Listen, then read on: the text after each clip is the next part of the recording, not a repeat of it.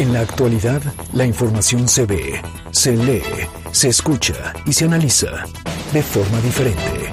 MBS Noticias Puebla, con Carolina Gil y Alberto Rueda Esteves. Comenzamos. Y sobre advertencia no hay engaño. Ayer de manera oficial se anunció que Quintana Roo es el primer estado de la República Mexicana en llegar a la tercera ola de COVID-19. Y era de esperarse. Este es el punto de mayor turismo nacional y extranjero en nuestro país. Recibió en marzo y abril a miles de Spring Breakers. La Semana Santa la vivió como si la emergencia sanitaria fuera parte del pasado y hoy sufre ya las consecuencias. Tan solo a inicio de semana registró un aumento en la curva de hospitalizaciones. 55 personas se encuentran intubadas y la tendencia es a la alza.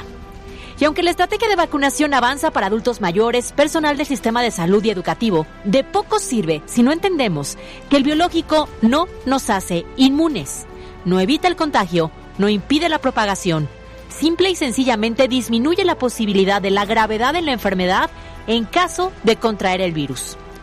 Hoy, Quintana Roo comenzó con restricciones de movilidad en espacios públicos. Y si la tendencia de contagios, hospitalizaciones y defunciones no disminuye, en unos días veremos a esta entidad sumergida en un nuevo confinamiento. No olvidemos, además, que el verano está muy cerca. Y si las autoridades no son enérgicas, será un punto de propagación del virus a nivel internacional. Y así, se convierte entonces en el primer foco rojo de México. Y si las autoridades en los 31 estados restantes fueran lo suficientemente inteligentes, comenzarían a tomar medidas. Porque como dicen las abuelas, si ves las barbas de tu vecino cortar, pon las tuyas a remojar. Yo soy Carolina Gil y esto es MBS Noticias.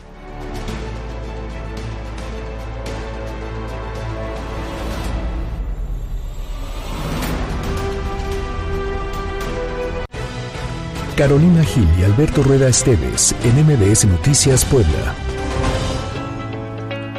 Jueves 27 de mayo del 2021, ya es jueves ya rozando el viernes y con ello el fin de semana. Bienvenidos, bienvenidas a MBS Noticias. Estamos transmitiendo completamente en vivo desde la cabina de EXA 94.1 de FM. A todos quienes nos escuchan en su automóvil, a través de los dispositivos móviles y a quienes nos ven a través de Facebook Live. Pues de aquí hasta las 3 les vamos a dar muchísima información. Vamos a también tener muchas entrevistas. Estamos en la recta final de las campañas y desde luego todas sus secciones como la gustada chorcha informativa y como cada tarde y como cada día, saludo a Carolina Gil. Alberto, ¿cómo estás? Muy buena tarde, buena tarde a todos. Y bueno, pues síganos también a través de las redes sociales, recordando que estamos activos a través de arroba mbs noticias arroba cali-gil, arroba alberto rueda e. Así es, y también nuestra línea de WhatsApp está disponible y abierta, es el 22 25 36 15 35, cada mensaje le damos lectura, lo canalizamos y le damos seguimiento. Gracias por su confianza. Y no olvide también que es muy importante que en este momento tome su dispositivo móvil, abra su cuenta de Twitter. Si no la tiene, ábrala de cero, no importa. Busque arroba mbs noticias pues y participe en la encuesta de hoy porque vamos todos a opinar. Súbete a una Hyundai Creta y sorpréndete. Gran espacio, potencia y rendimiento en un solo auto. Realiza tu prueba de manejo en Hyundai Cerdán 229-5400 y Hyundai Angelópolis 303-3000. Presenta. Todos a opinar. Hoy en Todos a opinar la pregunta para que participen es... ¿Confías en la recuperación económica ahora que se han reactivado el comercio y los servicios? Nuestras opciones de respuesta son sí, vamos avanzando. No, tardaremos mucho. Participen a través de nuestras redes sociales, arroba MBS Noticias Pue en Twitter y MBS Noticias Puebla en Facebook. Vamos todos a opinar. Súbete a una Hyundai Creta y sorpréndete. Realiza tu prueba de manejo en Hyundai Cerdán sobre Boulevard Hermano Cerdán y Hyundai Angelópolis en Beatriz Cayotul y pone a prueba un motor Hyundai. Presentó. Todos a opinar. La obligatoriedad para que las universidades incorporen temas como derechos humanos, prevención de violencia obstétrica, perspectiva de género Preferible a nada. A mí no me satisface la forma como se organiza y se lleva a cabo este debate. Es una obligación debatir, es una obligación informar, que la gente tenga el conocimiento de quiénes son los que buscan ser sus autoridades. No va a haber ahorita segunda dosis de 60 y más que quedarán porque la próxima semana iniciamos ya de forma masiva para cubrir la totalidad de los 217 municipios.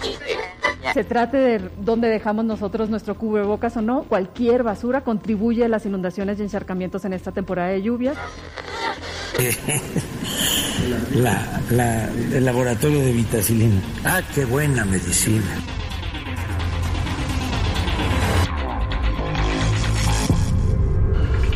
Y estas son las voces que hoy son noticia. Comenzamos. Las Intermedias 2021. Parecía que no, ya hasta se nos había olvidado, pero resulta que siempre sí.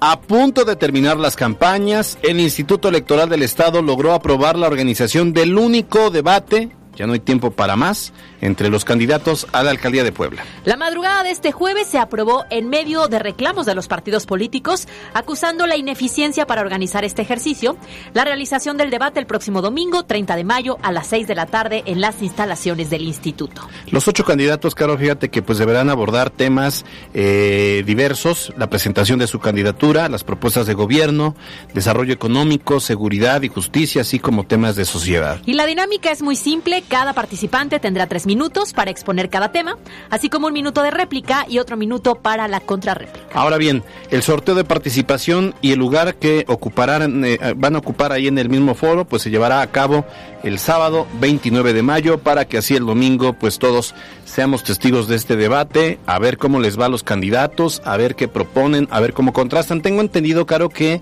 lamentablemente el formato va a ser muy riguroso, no se va a permitir como la, la eh, el debate como tal. es que además son muchos, ¿no? O sea, son ocho candidatos y es que se presentan todos y eso también lo hace un poco complicado porque hay un límite de tiempo. Bueno, no tienen opción, tendrán que participar. La invitación está lanzada a los ocho. Hasta el momento no hay información de que alguien decline.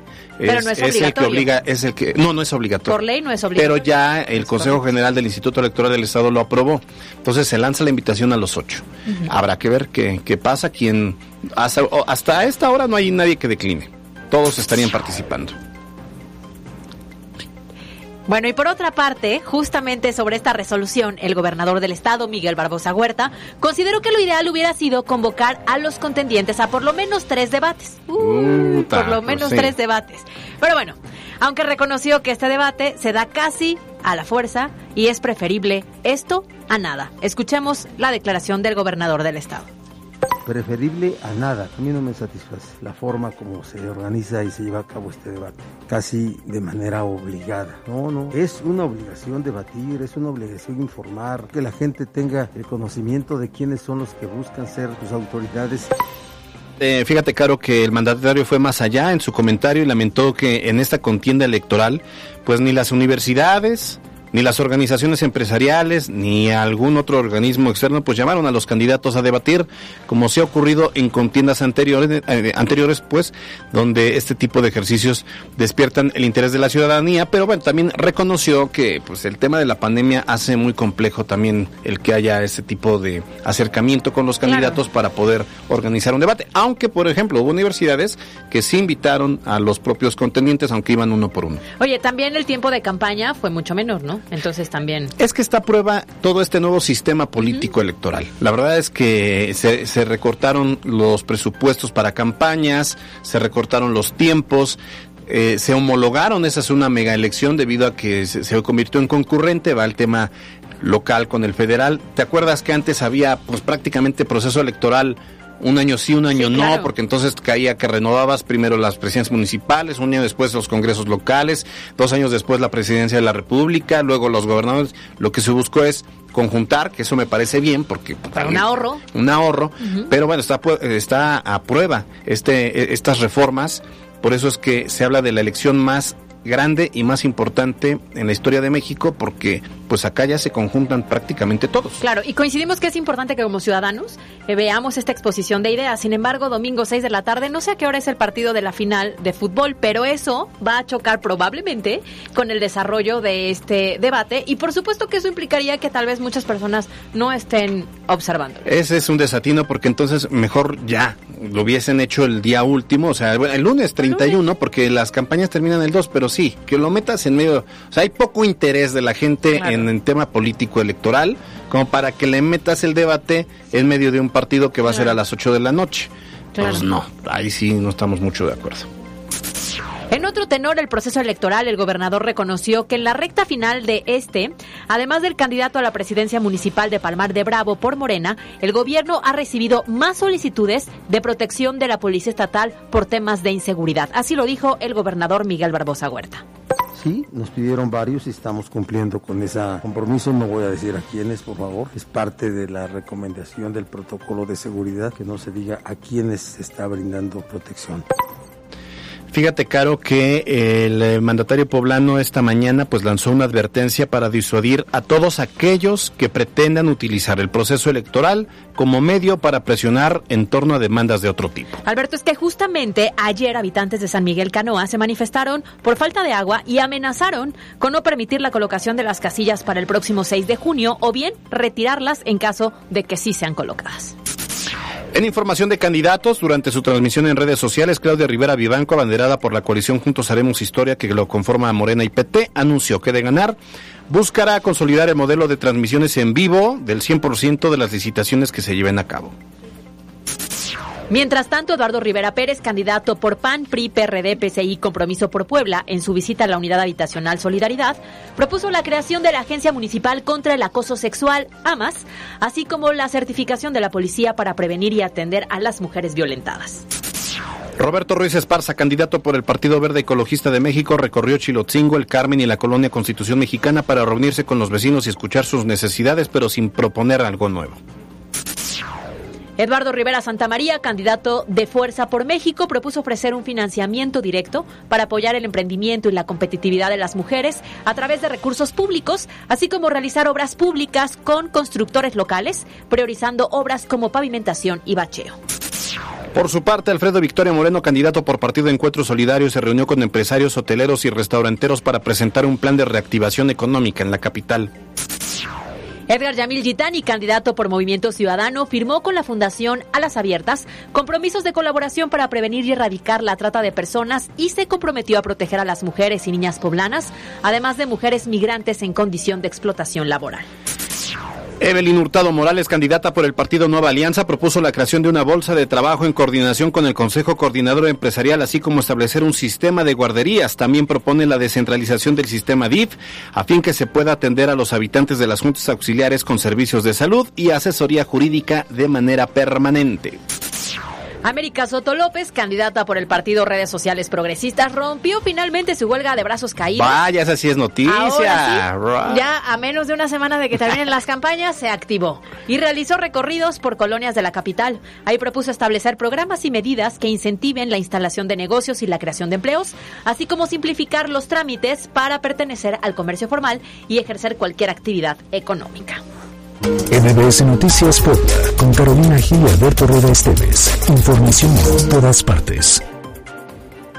En la línea telefónica y en la recta final de este proceso de campaña tenemos a Eduardo Rivera Pérez, candidato común del PAN, PRI, PRD, PCI, Compromiso por Puebla. Candidato, ¿cómo estás? Buena tarde. Muy buenas tardes, Alberto. Un gustazo estar contigo, con Caro y por supuesto con todo el gran auditorio que nos escucha. Y muy contento también de seguir caminando, recorriendo nuestra ciudad. Yo estoy en San Aparicio, estoy en la Colonia La Loma y seguimos caminando y recorriendo cada uno de los puntos de nuestro municipio para lograr corregir el rumbo este próximo 6 de junio. Candidato, ahora sí comenzó la cuenta regresiva, estamos a tan solo unos días de los cierres, de las campañas. Platícanos entonces cómo vas. Muy bien, Carlos, quiero decirte que, como lo dije en un principio, seguiremos haciendo una campaña a ras de tierra, seguiremos visitando las colonias, subiéndome yo a los microbuses, a las combis, por supuesto visitando nuestras juntas auxiliares, ya estuvimos en San Francisco Totimehuacán, San Baltasar Tetela, Azumiatla, La Resurrección, Romero Vargas, entre muchas otras, y seguimos, seguimos eh, presentando también propuestas, propuestas y más propuestas, que es lo que quiere la ciudadanía y esas propuestas, estoy seguro, las mejores para poder corregir el rumbo de la ciudad, Caro. Oye, me imagino ya estás preparándote para el debate del domingo, ¿no? Listos, listos, Alberto. Yo soy un demócrata, creo que siempre es oportuno y conveniente llevar estos ejercicios.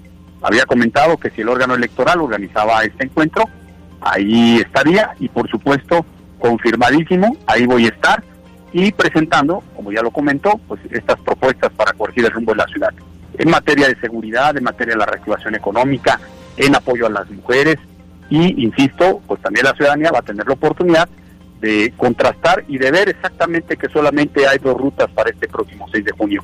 La ruta de que las cosas sigan de mal en peor o nos damos la oportunidad de corregir el rumbo y esto, la única manera de hacerlo es con la participación de los ciudadanos votando este próximo 6 de junio y también votando por Eduardo Rivera Pérez. Candidato, ya nos habías acompañado en alguna otra ocasión y hayamos platicado de las propuestas que traías en esta ocasión, pavimentación de mil calles, la apertura de mil negocios, la reactivación de las estancias infantiles. Pero en estas, en estos últimos días, ¿te has encontrado con la gente, con algún otro, alguna otra petición, alguna otra necesidad, además de las que había ya visualizado? Sí, fíjate que me he encontrado una necesidad de la importancia de la atención de la salud y hay algunas quejas de que el Seguro Popular al quitarse ya no funciona de manera adecuada el sistema de salud y esta propuesta de médico en tu casa también ha sido bien recibida. ¿En qué consiste? Uno de cada cuatro adultos mayores en el municipio no tiene acceso al servicio de salud y más de 50 mil personas discapacitadas en el municipio de Puebla también se les dificulta tener el servicio al acceso de salud. En mi gobierno llamarán al ayuntamiento y habrá ese servicio con especialistas, doctores, doctoras adecuadas que acudirán directamente a su casa a atender a aquellos adultos mayores que no tienen el servicio de acceso de salud y aquellas personas con discapacidad. Ese es un tema que ha sido muy sentido y que ha sido muy aplaudido en los diferentes colonias y en los recorridos que he tenido, sobre todo también de nuestras juntas auxiliares. Estamos platicando con Eduardo, Eduardo Rivera Pérez, candidato común del PAN, PRI, PRD, Compromiso por Puebla. Candidato, ¿alguna idea final? ¿Alguna idea final? La más importante, amigas, amigos, es fundamental corregir el rumbo de Puebla, hay que participar aquellos que ya están convencidos de hacerlo este próximo 6 de junio, ayúdenme a convencer a los indecisos, a los decepcionados que están, por supuesto, de este gobierno y que votaron la vez pasada por el mismo y que ahora saben que se quieren corregir las cosas, y por aquellos que se abstienen comparando las propuestas. Entonces, pedirles amablemente que me ayuden a convencerlos, que los inviten a votar este próximo 6 de junio, porque lo importante es participar. Lo que está en juego no es si gana o pierde un partido político, lo que está en juego es el futuro y el futuro de tus hijos, tu seguridad, tu trabajo y por supuesto eh, la mejor vida que necesitamos aquí los poblanos, una seguridad entre otros temas. Así que, Alberto Car, muchas gracias por esta oportunidad y seguimos trabajando con mucha alegría para corregir el rumbo de Puebla. Muy bien, gracias candidato, que tenga buena tarde. Bonita tarde, un abrazo a todo el auditorio. Cerramos así los temas de las intermedias. NBS Noticias Puebla, con Carolina Gil y Alberto Rueda Esteves. Los temas de hoy en MBS Noticias Puebla.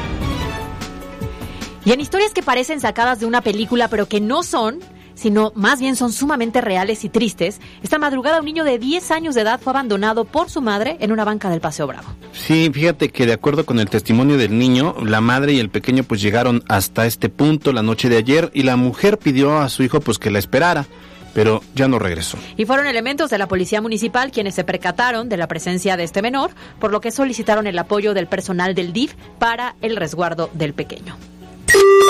Y fíjese nada más, para sumar a las anécdotas de la vacunación resulta que pues un docente acudió a Ciudad Universitaria para recibir su dosis de la vacuna contra COVID-19. Sin embargo, habría sido detenido por elementos de la Fiscalía General del Estado de Puebla, esto por su presunta responsabilidad en un homicidio. Esto eh, prácticamente hace tres años, en el 2018. El maestro identificado como Gibran Emanuel fue acusado de disparar y quitarle la vida a un hombre en el municipio de Zacapuaxtla.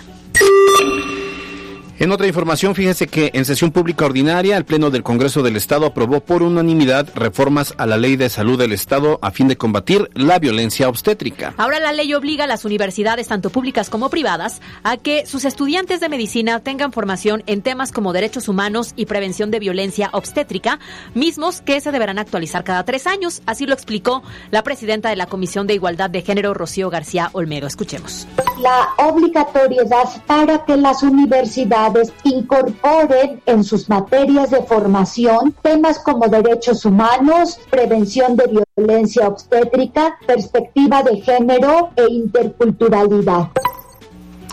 En otras noticias, fíjese que la titular de la Secretaría de Gobernación en el Estado, Ana Lucía Gil Mayoral, hizo un fuerte llamado a la población a ser responsables esto con referencia pues al tema de donde eh, tiene que ver dónde dejamos los desechos, porque insistió son la principal causa de inundaciones en todo el país. Y es que la funcionaria reconoció que aunque por la pandemia nos encontramos con más desechos como cubrebocas y guantes, independientemente, cada año el fenómeno de la basura en las calles se repite sin falta. Así lo dijo la secretaria de Gobernación se trate de dónde dejamos nosotros nuestro cubrebocas o no, cualquier basura contribuye a las inundaciones y encharcamientos en esta temporada de lluvias. Seamos ciudadanos responsables y esperemos encontrar un bote de la basura para tirar nuestros desechos.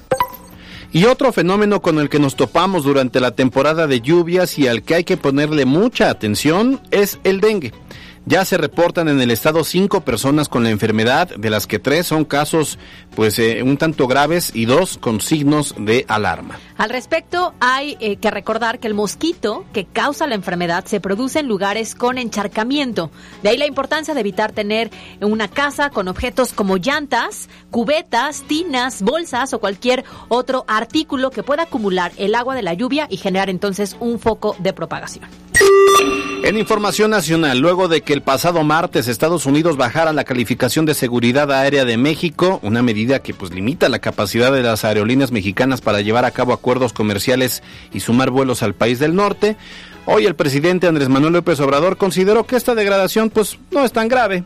El presidente afirmó que las aerolíneas nacionales, así como el nuevo aeropuerto de Santa Lucía, no se verán afectados y comentó que está en espera de que Estados Unidos regrese a México a la categoría 1. Así es que, como siempre, nuestro presidente tiene otros datos. Escuchemos.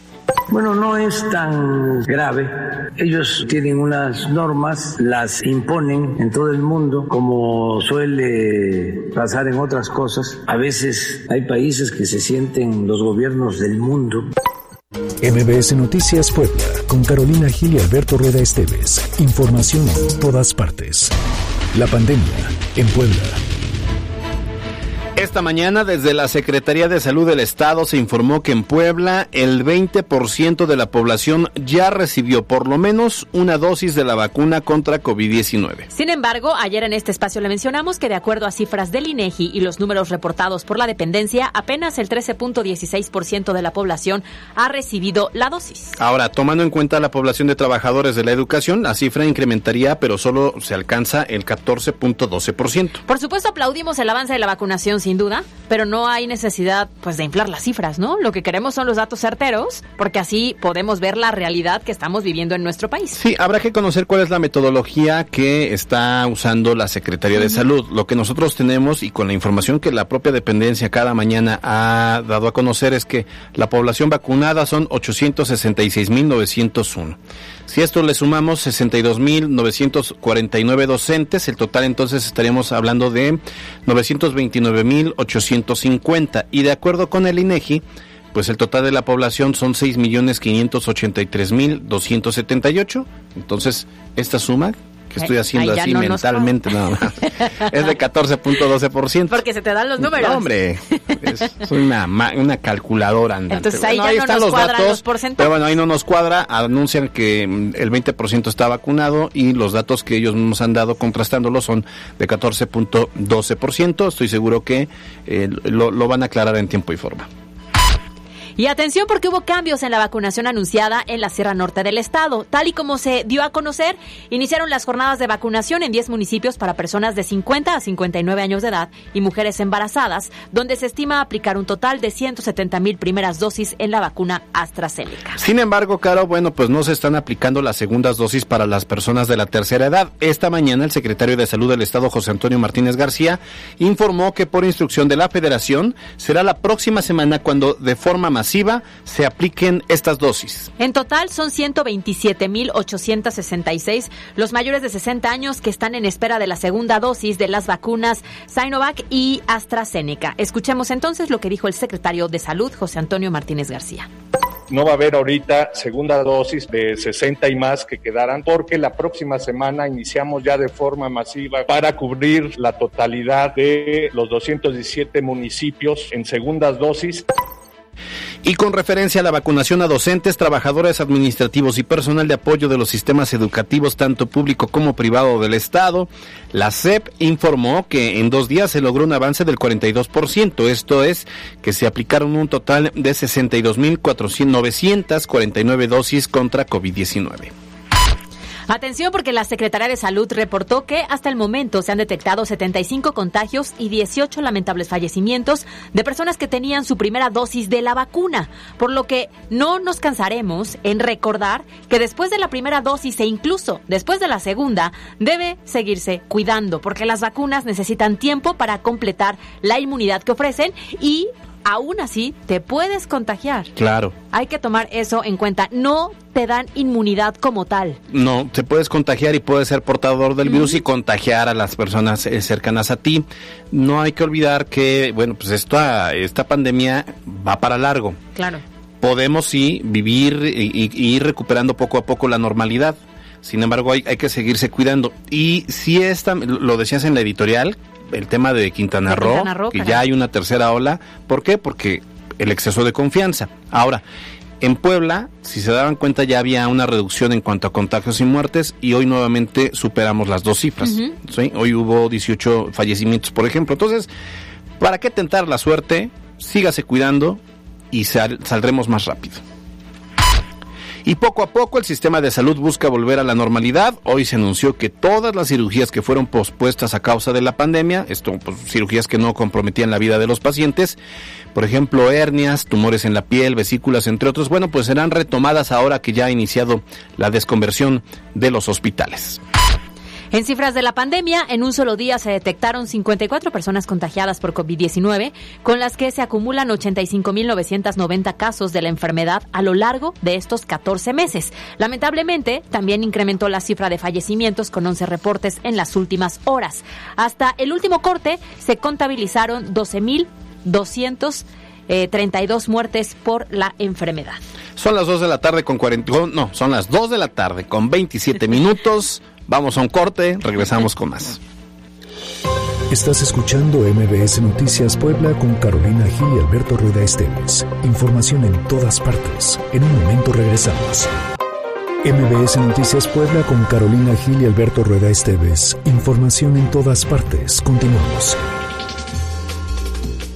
Son exactamente las 2 de la tarde con 32 minutos y fíjense que hoy Mariana, Mariana Flores nos presenta en contexto lo que se espera de la recuperación económica en México, esto según estimaciones de las instituciones financieras.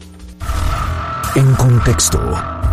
En México, a pesar de los pronósticos en contra, terminó la recesión económica y comenzó la recuperación. Así lo señaló el Instituto para el Desarrollo Industrial y el Crecimiento al ajustar a 5,1% la estimación del crecimiento de la economía mexicana de 2021. El director del organismo, José Luis de la Cruz, informó que el Producto Interno Bruto perdió 653 mil millones de pesos en el primer trimestre del año, en comparación con el mismo periodo del 2020. Esto representa un mejor desempeño al que reportó el Instituto Nacional de Estadística y Geografía, el INEGI, al pasar de 4.3 a 5.1%. En tanto, las cifras divulgadas por el INEGI señalaron que en los tres primeros meses del año, la economía tuvo un crecimiento trimestral del 0.8%, ajustándose a la estacionalidad. Esta tasa fue mayor a la preliminar de 0.4% reportada en abril. También, la encuesta de Citibanamex mostró un avance del 4.7% que representa una mejoría de 10 puntos base respecto al sondeo previo, donde se aseguraba un crecimiento del 4.6%. Con base a estas cifras, la inflación en abril repuntaría a 5.7% a tasa anual, esto es, un aumento de un punto porcentual respecto al 4.67% reportado por el INEGI en marzo. Para el cierre de este año, la mediana se ubicaría en 4.2% desde el 4.1% previsto en el sondeo anterior. Y para el 2022, se espera que el nivel general de precios se ubique en 3.57%. Para MBS Noticias, Mariana Flores. MBS Noticias Puebla, con Carolina Gil y Alberto Rueda Esteves. Y es que finalmente la perspectiva sobre la recuperación económica en nuestro país y también de Puebla parece seguir a la alza. Se habla del 4.7% según las estimaciones de las instituciones financieras. Así es, pero bueno, sin embargo, para nosotros los mortales es complicado entender lo que significan estas estimaciones y más aún cómo es que pues se hacen, en qué se basan, para qué sirven. Por eso pues vamos a platicarlo con peras y manzanas. Con peras y manzanas. Y esta tarde recibimos a nuestro economista consentido, Humberto Cantellano. ¿Cómo estás, Humberto? Buena tarde.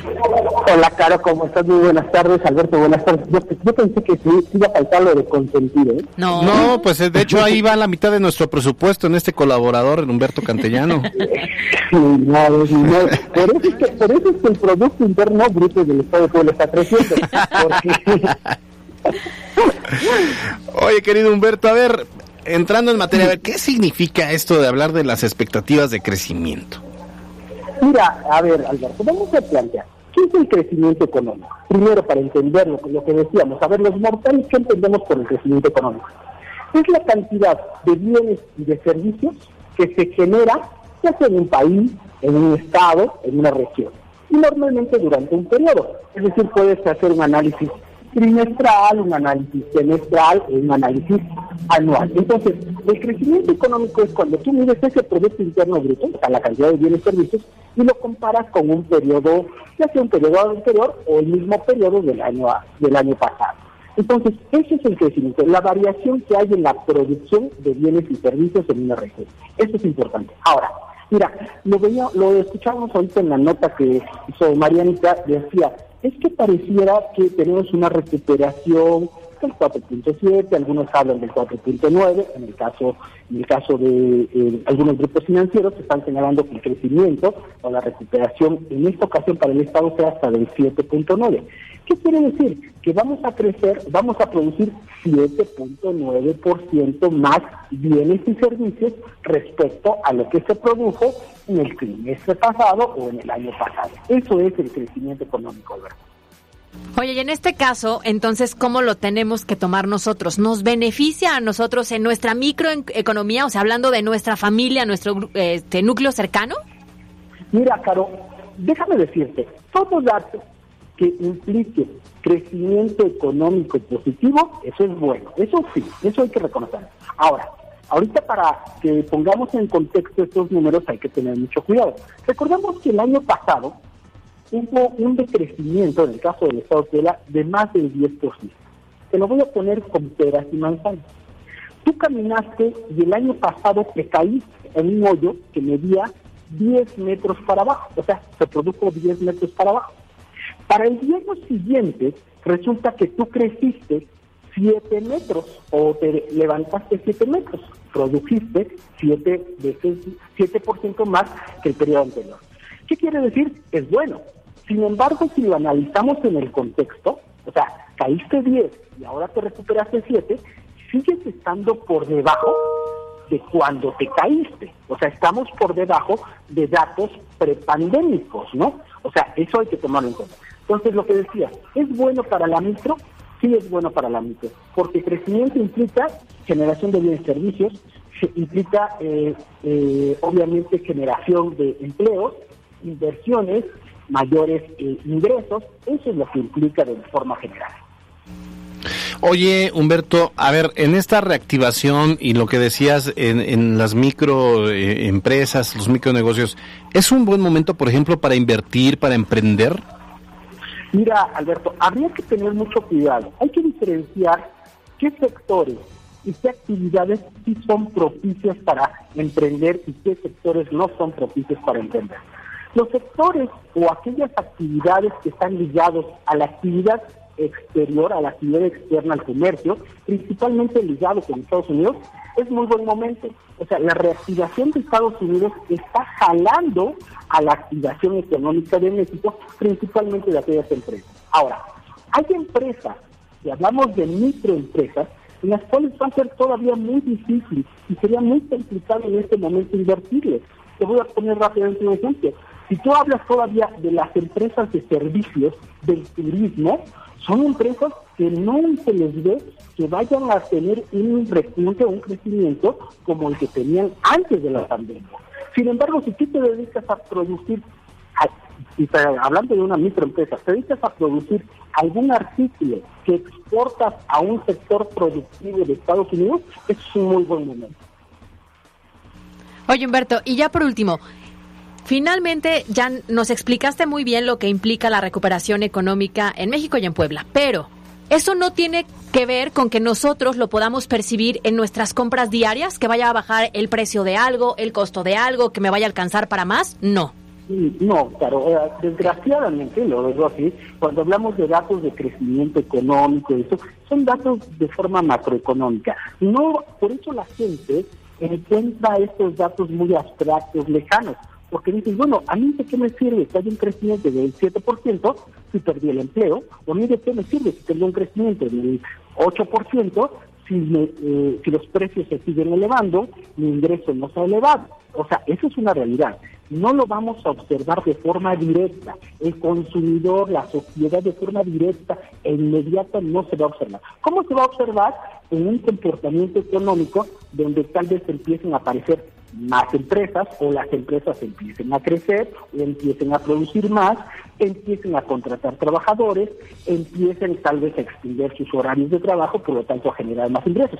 Ese es el proceso en el cual se puede ver reflejado estos datos de crecimiento económico, pero de forma directa no cae. Oye Humberto, a ver, pero este crecimiento puede ser engañoso porque si la, comparativa es con el trimestre del año pasado, por poner un ejemplo, pues 2020 estuvo paralizado por el tema de la pandemia. Fue cuando se cerraron empleos, hubo el confinamiento, no abrieron las empresas. Entonces puede ser engañoso. Podemos decir, hay un 7 punto tantos por ciento de crecimiento en el Producto Interno Bruto en este primer cuatrimestre, comparándolo con el año pasado. O sea, habrá que ser muy prudentes en las decisiones financieras que vayamos a tomar desde lo micro, ¿no? Tienes toda la razón, Alberto, por eso decía, por eso te hacía la comparación del hoyo, ¿no?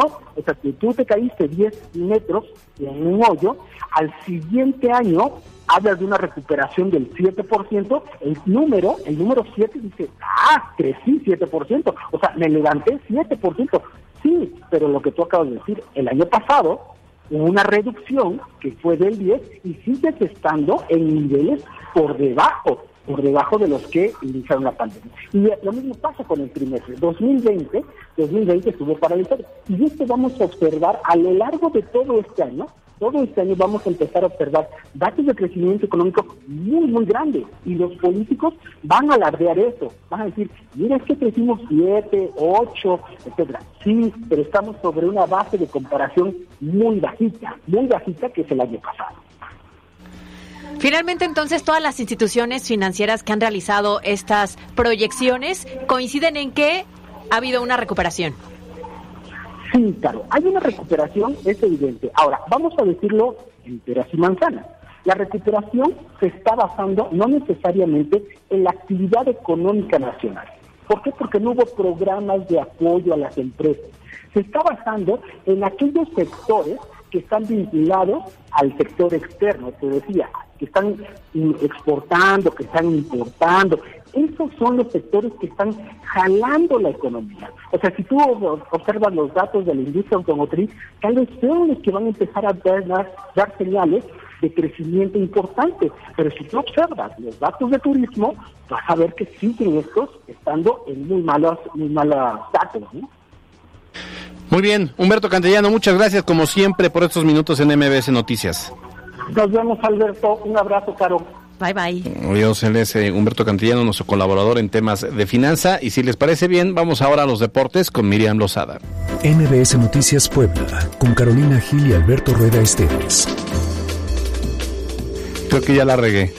y vamos también, Alberto Rueda. Antes de ir a los deportes les quiero dar los resultados de la encuesta de hoy, que justamente va ligada con el tema que acabamos de tratar con Humberto Cantellano. Y la pregunta es, ¿confías en la recuperación económica ahora que se han reactivado el comercio y los servicios? Y fíjate que el 66% dice que no, que vamos a tardar mucho, y el 34% dice que sí, que estamos avanzando. Esa es la percepción que tiene nuestro auditorio. Gracias por participar. Siga obviamente votando y siga compartiendo la encuesta de cada mañana. Ahora sí, Ahora sí, Alberto Bueno, pues vamos ahora sí con Miriam Lozada a los deportes. En la cancha con Miriam Lozada. Muy buenas tardes, Caro Alberto. Iniciamos con las noticias deportivas.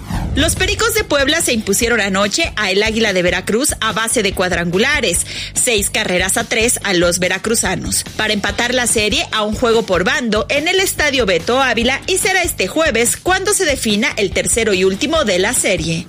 Esta noche, en punto de las 21 horas, en el Estadio Territorio Santos Modelo, se disputará el primer partido de la gran final del fútbol mexicano entre Santos y Cruz Azul, en donde los celestes buscan poner fin a una sequía larga y prolongada sin títulos, mientras que Santos quiere poner en alto el norte del país con un título más. Esta mañana dirigentes de la Liga MX y de la Liga Española llegaron a acuerdos para que se puedan concretar varios temas, ambos representativos del fútbol, y en donde se espera que en un futuro futbolistas mexicanos puedan tener una puerta más amplia para ser vistos y ser contratados por clubes españoles. Tras empatar en tiempo reglamentario, así como en extra a un gol, fue en la serie de tiros penales donde Villarreal se impuso 11 a 10 a Manchester United para convertirse por primera vez en su historia en el ganador de la Europa League.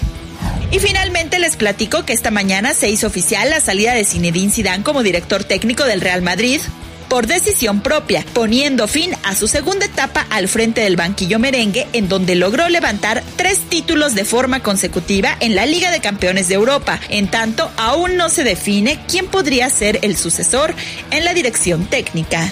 Por el momento, hasta aquí las noticias deportivas. Yo soy Miriam Lozada y nos escuchamos el día de mañana. En un momento regresamos. Estás escuchando MBS Noticias Puebla con Carolina Gil y Alberto Rueda Esteves. Información en todas partes. La Chorcha Informativa. Oigan, si ustedes tienen una- un negocio por ahí que quieran emprender o algo por el estilo, ya estamos reclutando a un anunciante, a un muchacho que puede hacerles promoción a sus marcas. Escuchemos. ¿Cómo se llama eso que se usa para, hablando en términos médicos, para este, protegerse de las irritaciones? Vitacilina. Ya vamos a comprar también la, este, la, la- el laboratorio de vitacilina. Ah, qué buena medicina. ¡Ah, qué buena medicina! Le, le sale bien, ¿eh? Yo creo que ese es el futuro, su futuro. Promocionar marcas, ¿por qué no?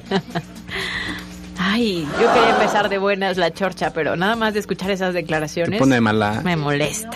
¿Te, te sigue sorprendiendo? presidente. No, no, no me sorprende, me molesta. Nomás me molesta, no, ¿no? no, ya no, ya con él no me sorprende nada. Ay, don Andrés Manuel. Pensé que ibas a decir que si y saber alguien que sí voté por él. Me siento Rueda. El voto es hombre. secreto, acuérdate. Ah, no, pero ah, no, pues hoy ya son confesiones. No es jueves de confesionario. ¿No? No. Wow. Pero bueno, gracias por avisarme. Oye, pensé que estabas hablando de si alguien quería patrocinar nuestro noticiero de mañana, porque ¿qué creen? Mañana viernes, prepárense porque es el día de la hamburguesa. Ándale, pues, pues sí, echen, tráiganse unas hamburguesas a ver qué, qué, qué opciones. Mándenos eh, en, en nuestra línea de WhatsApp, que ya no sé cu- cuál es porque me la taparon acá, pero no es 22 25 36 15 35. O a través de las redes sociales, coméntenos cuáles son sus hamburguesas favoritas, donde yo sí tengo las mías, mañana se las voy a compartir. De, de dónde. Ah, pero yo también Pues hago, la- yo hago, yo hago unas muy buenas hamburguesas. ¿Sí? Sí, al ¿Sí? ¿Es carbón. real? Sí, Pues la verdad es que no nos ha tocado. Igual y ahora para ¿Por el no tercer han mes ido? podrías este, prepararnos unas a todo el equipo. Miren, los invito a, casa. El cover es de, de un Six. Bueno, resulta que el 28 de mayo es el Día Internacional de la Hamburguesa como una forma de rendir homenaje al que quizás sea el alimento más popular en todo el mundo. ¿Coinciden en que la hamburguesa podría ser el alimento? Mm, sí, internacional, sí, claro. ¿Hamburguesa o Sí, pizza? puede ser. ¿No? La pizza también. ¿Más la hamburguesa? Y el taco, pues poco a poco va ganando terreno, pero no, no es tan Ese es popular. no, en Estados Unidos también, en países de... en la- pero sí, no, no, no, nada como la hamburguesa. La hamburguesa, de, de hecho, esa marca de MC, pues ahí está... Claro. Todos los rincones, hasta en los países más pobres hay un McDonald's. Pues resulta que la marca competencia de la MC Ajá. Este va a tener precios especiales mañana conmemorando el ¿En día de serio? la hamburguesa, correcto. Habrá que ver.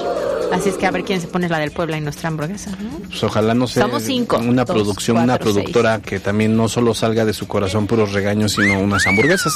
Estaría bien. Estaría bien, hablaría bien de ella. Hablaría bien de todo el equipo. ¿no? y aquí les hacemos. No, ya valió. No, Dice que pues si no nos equivocamos. No, no. bueno, a ver, si nos Si vamos no- a poner si así, no nada se mejor, vale. No pongas esos si va a ser condicionante, pues no, así no funciona. Oye, a ver, a, ver, primero, primero, A ver. hay un estudio que ayer se dio.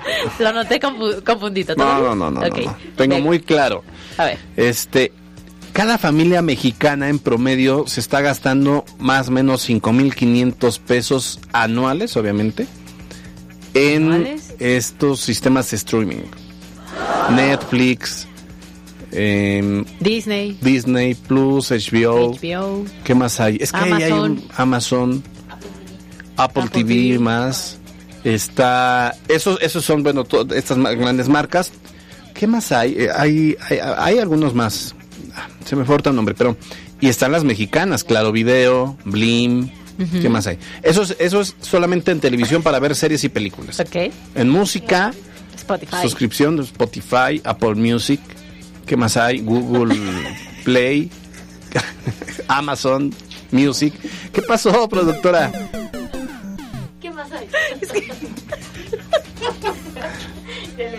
Cuéntenle al auditorio, Es que pues tu- si no tu somos televisión. hoy es- ¿Qué tu más frase hay? de hoy es, ¿Qué más hay? Ya lleva tres o cuatro. ¿Qué más hay? ¿Y qué más hay? Además, Oye, a ver, pero Soy, dijo, soy muy claro. Pero no te escuchan, ¿por qué no te pasas mejor para acá? es que dice la productora que comenzaste diciendo, estoy muy claro, pero no estás Sí, tan lo que ya claro". me, ya me han dicho es de que, oigan, traen su relajo, pero no lo entendemos. Ah. Explíquenlo, pues, ¿qué les cuesta? No Bueno, somos el problema es que el ¿qué más hay? lo ha repetido en cuatro ocasiones en tan solo 30 segundos. ¿Y qué más hay? A ver. Pero a ver, ¿En qué más tú gastas, dime pues? cuánto gastas. Pues es que el- ya si haces la cuenta, son 5.500 anuales. Ajá. Si haces la cuenta entre 12, sí te dan los 400 y tantos, sin Sí, problema. A ver sí. cuánto cobran la membresía de Netflix. Está ya en, do- en 300, la familiar. 200 y tantos, ya, ya subió. 3.90. No, no, tampoco tanto. Eh, eh, eh, HBO, ah, por cierto, HBO ya cambió, eh, era HBO Go y ahora va a ser Max. Se supone que van incluso a, a hacer un ajuste también el del precio de HBO. Yo HBO no tengo. Tengo Es bueno. Disney, Disney. Amazon y Netflix. Y Spotify, obviamente. Ahora, no se debe hacer. Lo digo Pásame para que no lo hagan, pero pues, hay que compartir las claves, ¿no? 266 cuesta Netflix. Solo Netflix. Solo Netflix. Y Disney debe costar Supongo que más- tienes de música, tienes, eh, yo por ejemplo tengo el familiar de Apple Music y son 170 pesos al mes. Súmale. Ahí ya 300, estás ya estás a los, casi 400 los y tantos. 400 y tantos. Disney Plus, Disney, Disney, ¿qué es? ¿Más? Plus. Disney Plus. Ahí ya viene otra. Por eso, por eso, por eso. Entonces sí, te está- no sé, en una de esas te estás gastando hasta más. Claro. Y yo creo que los jóvenes, mucho más. Sí, claro. Porque, porque todas estas aplicaciones y todos estos mecanismos para el mundo digital, ellos lo tienen mucho más claro, mucho más amplia la gama. Hay algunos que están muy especializados específicamente en algún tema que les interese Sí. y lo dominan, es su día a día, ¿no? Híjole, pero a ver, también este, así que digas, te- tiene uno mucho tiempo para estar viendo la tele, luego te, te pasas media hora en- eligiendo la película. No, te pasa. Puede ser. Última serie que has visto.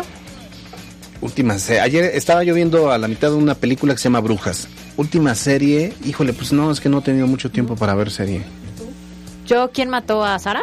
Ah, ya. En la segunda parte estoy avanzando apenas. Ajá, dicen que interesante. ¿Y a qué hora Bueno. te da tiempo? Pues en las noches. En la noche. Los fines de semana. Ya. No, Porque entre semana trabajamos mucho. Pero no, no, no, no. Fíjate que no recuerdo cuál fue la última serie. Vi una, una. Ah, bueno, está la de Buscando a Jacob de Apple, Apple TV más. Muy buena la serie. Oye, y hablando... Con este Capitán América, no me acuerdo cómo se llama. Esa no la he visto porque no tengo. Chris Evans. Ok. Ajá. Es que aquí nuestra productora es... Le gusta, ¿no? El tema de las películas. Se la pasa en la tele todo el tiempo, ¿cómo no le va a gustar? Oye, y hablando justamente del tema digital, resulta que... ¿Cuáles crees que sean los sitios de internet que más visita la gente? Dime tres. No, bueno, pues Google, obviamente. No estés copiando. Este, YouTube. Iba a decir una agarrada, no, ya no. Ay, dila. Ándale. ¿Cómo se llama este Parraguirre? El que tenemos compartido. Ajá. El que tienen El que compartido. Nos compartimos la, red, la, la clave y pagamos un mes él, un mes yo. No, bueno, está Google, obviamente. No, no YouTube, sí, sin problema. Ah, Yahoo. Yahoo. Sí, por lo menos. Pues resulta que es Sí. Google, YouTube, Facebook, Ah, bueno. Twitter, Instagram, Baidu, Baidu, pero ¿qué ese es no lo conozco. Yo creo que es más japonés, ¿no? Wikipedia, Wikipedia. Amazon. Amazon, Amazon. Amazon, Amazon. Yahoo y Yandex. ¿Qué es ese de Yandex? Ahorita buscamos qué es Yandex. Bueno, aquí en el estudio dice que no se han tenido en cuenta las páginas para adultos, pues estas ocupan la octava, novena y décima plaza del top ten de las páginas más visitadas ¿Eso es lo que ustedes mundialmente con una comparten? media de 10 minutos. Ah, de eso estaban hablando. Es que yo no entendí porque yo no le hago eso. Y eh, mira, Netflix se encuentra en la décima novena posición, uno creería que, que es de los más consultados, ¿no? Bueno, es de los más consumidos. Yo creo que es el que tiene de las mayores descargas, pero lo que tú decías, no tan fácil tienes tiempo a lo mejor de ver. No, bueno, es que, es que obviamente entras a Netflix y, y si no tienes cuenta y si no pagas, pues no Sí, sirve claro. de nada, Lo ¿no? demás es gratis. Google y todo lo demás pues, son realmente son gratis. No, y además Google es, eh, si en este momento algo te dicen y no conoces la palabra, Google, ¿no? Claro, si estás buscando una dirección, Google. Sí. Es un servicio de cita. Oh, ya. Ah, de Con razón, decía, se me hace como que lo puedo conocer. no, no es cierto. Bueno, ya nos vamos, Caro, son las tres. Ah, ya nos vamos. nos ¿Pero qué crees? Mañana es viernes. Mañana ya es viernes. A nombre de todo este gran equipo, liderado por Yasmín Tamayo en la jefatura de información, Mariana Flores en la producción, Melanie Cortés en la asistencia de producción y Carlos Parraguirre en los controles, pues nos vemos mañana, Caro. Mañana ya viernes. Traes hamburguesas. Traemos hamburguesas mañana, que descansen y nos vemos a Nos las vemos. dos. Yo soy Bye. Alberto Rueda Esteves. Nos vemos. Bye.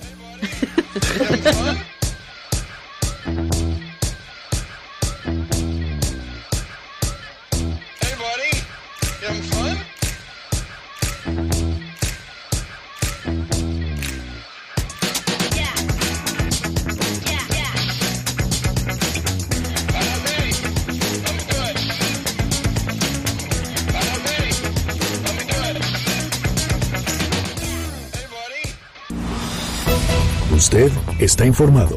Esto fue MBS Noticias Puebla con Carolina Gil y Alberto Rueda Esteves. Información en todas partes.